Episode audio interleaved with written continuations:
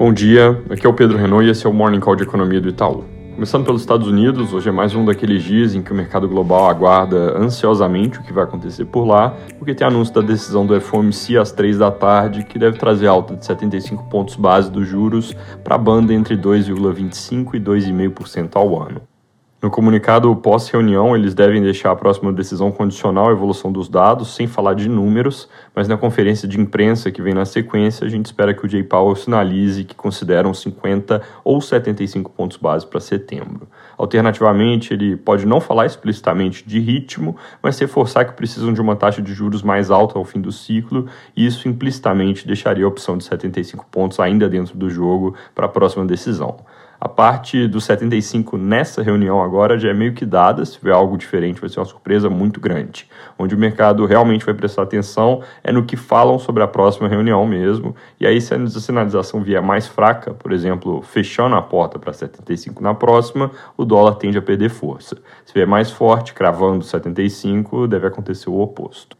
Sobre os Estados Unidos e China, o tal telefonema que vinha se cogitando entre Biden e Xi foi marcado para quinta-feira agora. O foco deve ser a remoção de tarifas de importados chineses, que o presidente Biden vem tentando promover para ajudar a combater a inflação, mas eles também podem falar de temas mais espinhosos, como Taiwan e a intenção de congressistas americanos de visitarem a ilha.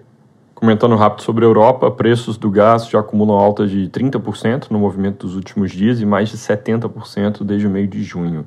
Fluxos do Nord Stream vindo da Rússia caíram mesmo para 20% da capacidade, e aí a região se prepara para o inverno difícil.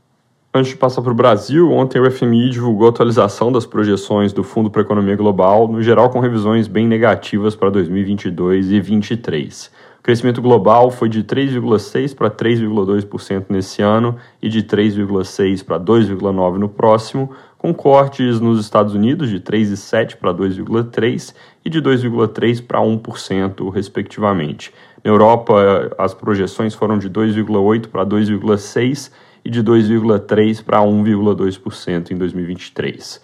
Números em linha, até um pouco acima dos nossos. No caso da China, os cortes foram maiores, de 4,4% para 3,3% em 2022 e de 5,1% para 4,6% em 2023, projeções piores que as nossas, principalmente para esse ano corrente. Agora, para o Brasil, o fundo fez revisão para cima nesse ano, de 0,8 para 1,7 e para baixo em 2023, de 1,4 para 1,1%. Nesse ano a gente está acima com 2% e algum viés de alta no número, enquanto para o ano que vem a gente está bem abaixo com 0,2% de projeção. Eles também aumentaram as expectativas de inflação ao redor do mundo e alertaram para riscos de recessão no ano que vem. Aqui no Brasil, ontem o IPCA 15 confirmou os primeiros impactos dos cortes de impostos e, na verdade, o efeito na janela entre meio de junho e meio de julho foi até um pouco maior que a gente tinha na conta. Veio deflação de 4,9% em combustíveis 4,6% em eletricidade. O número da inflação como um todo ficou em 0,13%, contra um consenso de 0,16%, e nossa projeção que era 0,19%. Com esse número, a variação em 12 meses caiu de 12% para 11,4%, mas olhando para a composição, essa ainda foi uma leitura de inflação pressionada. Deixando de lado o alívio dos cortes de impostos, o mês ainda teve difusão alta, ou seja, muita coisa subindo, alimentos aceleraram no mês e os núcleos de inflação também aceleraram. O mês fechado de julho ele deve ficar com inflação ainda menor, porque vai sentir mais os cortes de impostos nossa projeção preliminar é 0,67% de deflação no IPCA de julho e 0,25% de queda no IPCA de agosto, porque sobra alguma coisa para o mês que vem. Para o ano como um todo, a inflação deve terminar ali na vizinhança dos 7%, e para o ano que vem a projeção é 5,6%, que mostra que apesar dos alívios pontuais que a gente está vendo, a inflação não vai cair tão rápido assim, até porque parte desse alívio sentido agora deve devolver no ano que vem, na hora que, por exemplo, o piscofins da gasolina voltar a valer.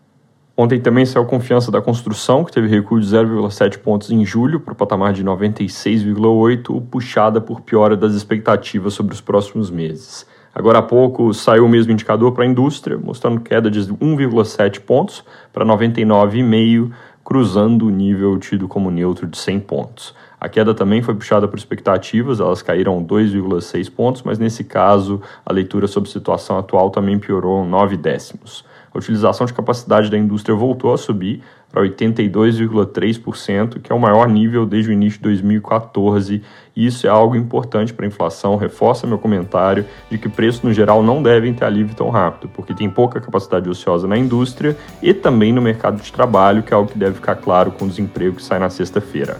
Para fechar falando de política, hoje o MDB pode oficializar a candidatura da Simone Tebet ao Planalto, mas dadas as divergências internas, não está 100% garantido que o evento do partido não vai ser adiado.